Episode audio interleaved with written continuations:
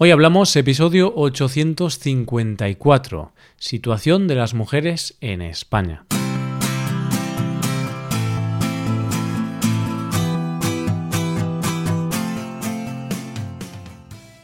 Bienvenido a Hoy Hablamos, el podcast para aprender español cada día. Ya lo sabes, publicamos nuestro podcast de lunes a viernes. Recuerda que los suscriptores premium pueden acceder a varias cosas, a la transcripción completa del audio, a ejercicios y explicaciones para trabajar vocabulario y expresiones y un episodio extra del podcast cada semana. Hazte suscriptor premium en hoyhablamos.com. Hola, oyente, ¿cómo estás? La gran escritora Virginia Woolf escribió una vez, en la mayor parte de la historia, Anónimo era una mujer. Y es que el papel de la mujer a lo largo de la historia se ha visto relegado a un segundo plano en muchos aspectos de la vida. Hoy vamos a hablar de cómo eso está cambiando poco a poco, pero cómo todavía queda mucho por conseguir. Hoy hablamos de la situación de las mujeres en España.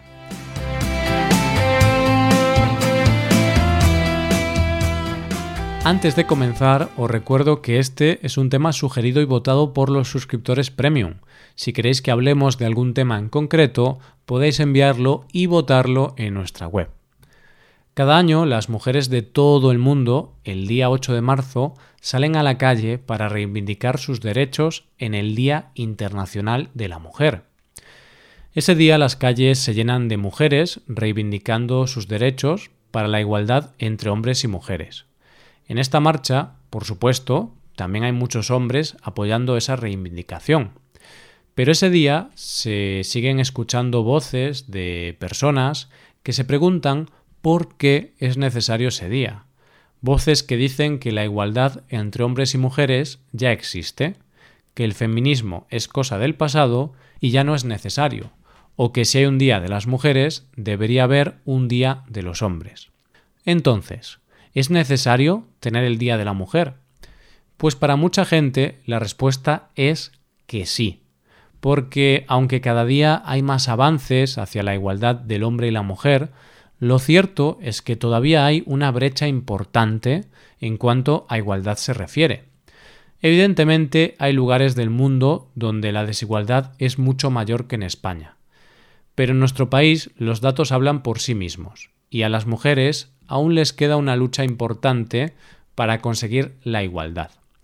Soy consciente de que soy un hombre y evidentemente no vivo en mis propias carnes esa desigualdad, pero tengo en mi entorno mujeres y que sea hombre no significa que no sea capaz de ver esa desigualdad o incluso de cómo hay cosas que son más sencillas para mí por el simple hecho de ser hombre. Para este episodio he recordado conversaciones con mujeres, amigas mías, que me han contado sus experiencias. Me han contado cómo han ido a entrevistas de trabajo donde les han preguntado si tenían pensado ser madres. Mujeres que me han contado cómo en su empresa tienen más facilidad para acceder a puestos importantes los hombres que las mujeres. Pero no solo en el aspecto laboral. Todas y cada una de ellas me contaban cómo alguna vez han tenido miedo de volver a casa solas por la noche y han tenido que aguantar comentarios machistas por parte de algún hombre.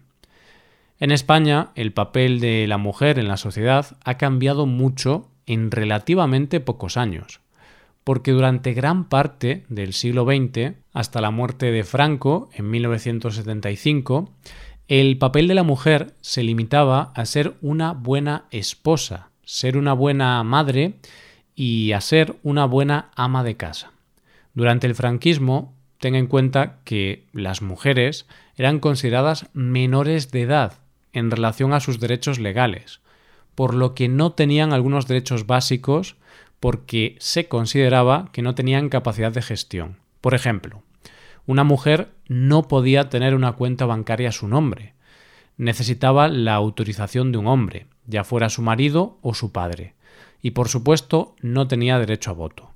La educación universitaria no era algo a lo que las mujeres tuvieran acceso de forma mayoritaria, aunque sí que hubo mujeres que estudiaron, pero la mayoría de ellas estudiaban para trabajar en cosas de mujeres, así lo consideraban, como por ejemplo ser secretarias.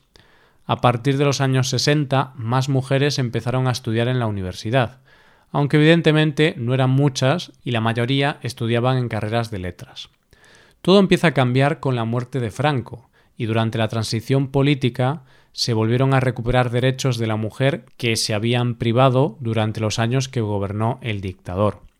Todo esto lo estoy resumiendo muchísimo, claro está, pero quizá los derechos más importantes que se recuperaron fueron el derecho a voto, el derecho al divorcio, el tener acceso a todo tipo de estudios y por lo tanto a todos los puestos de trabajo, que significaba algo tan importante como la capacidad para ser solventes económicamente por ellas mismas y no tener que depender de un hombre, es decir, la libertad. A partir de aquí se han ido consiguiendo más y más derechos, pero no ha sido hasta los años 80, por ejemplo, que las mujeres han podido acceder al ejército, o no hubo hasta estos años una selección de fútbol femenina, y no fue hasta 2004 que se hizo una ley integral contra la violencia de género. ¿Cómo está la situación en nuestros días? Para hablar de la situación de las mujeres en España, tenemos que hablar de varios temas hay que hablar de la situación profesional, de la situación social, pero también hay que hablar de la violencia machista y los abusos que sufren las mujeres.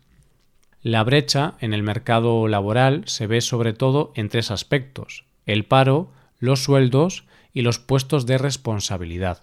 Los datos hablan por sí mismos. La brecha salarial en España entre hombres y mujeres está en torno al 14% lo que quiere decir que, de media, las mujeres cobran un 14% menos que los hombres. Para explicar esto hay tres razones. En general las mujeres tienen sueldos más bajos, trabajan menos horas y hay más mujeres que hombres desempleados, es decir, en el paro. En 2019 la tasa de paro en hombres fue de un 12% aproximadamente, pero en mujeres fue casi de un 16%. Los sueldos son más bajos que los de los hombres, entre otras cosas, porque no tienen acceso a puestos de responsabilidad. De hecho, solo el 6,3% de los CEO de empresas en España son mujeres. Y es que solo hay que ver las grandes reuniones de políticos o de grandes empresas. En esas reuniones la mayoría son hombres, aunque es cierto que cada vez más se empiezan a ver gobiernos con un gran número de ministras. ¿Y esto a qué es debido? Pues posiblemente la razón principal es una razón más social que laboral. No es que no haya mujeres que tengan la misma capacidad que los hombres, es que la mayoría de las mujeres tienen que lidiar con la conciliación. ¿Esto qué es? La decisión de tener hijos es una decisión que se toma en pareja, generalmente. Es la pareja la que toma la decisión. Pero, en la mayoría de los casos, es la mujer la que tiene que tomarse la baja laboral y la que tiene que tomar la decisión de reducir su jornada laboral para poder conciliar la vida profesional y la personal, es decir, compaginar su trabajo con el cuidado de los niños. Los datos dicen que una de cada tres mujeres españolas toman la decisión de hacer una reducción de jornada para conciliar. En cambio, si hablamos de los hombres, solamente uno de cada diez hombres toman esta decisión. Al principio hablaba de amigas mías que me decían que en una entrevista de trabajo les preguntaban si tenían la intención de ser madres. Y es que muchas empresas prefieren no contratar a mujeres o no darles puestos de responsabilidad porque para la empresa es un coste tener una empleada de baja de maternidad. Socialmente las cosas van cambiando poco a poco, sobre todo porque cada vez más se está dando una educación a los niños y niñas en los colegios para evitar las desigualdades sociales. Pero es cierto que todavía hay ciertos clichés que siguen teniendo mucho peso en la sociedad, sobre todo en los roles de género, es decir, las mujeres son las que se tienen que hacer cargo de la casa, los niños valen para unas cosas y las niñas para otras, las mujeres son las que tienen que cuidar a los familiares dependientes, pero quizá la mayor lacra que existe en el mundo y en España en la lucha por la igualdad es la violencia de género en todos sus aspectos. En lo que llevamos de año ha habido en nuestro país 18 mujeres asesinadas a manos de sus parejas, y el año pasado la cifra llegó a 55 mujeres. Pero es que los datos son todavía más preocupantes, ya que el año pasado se produjeron 168.057 denuncias por violencia machista.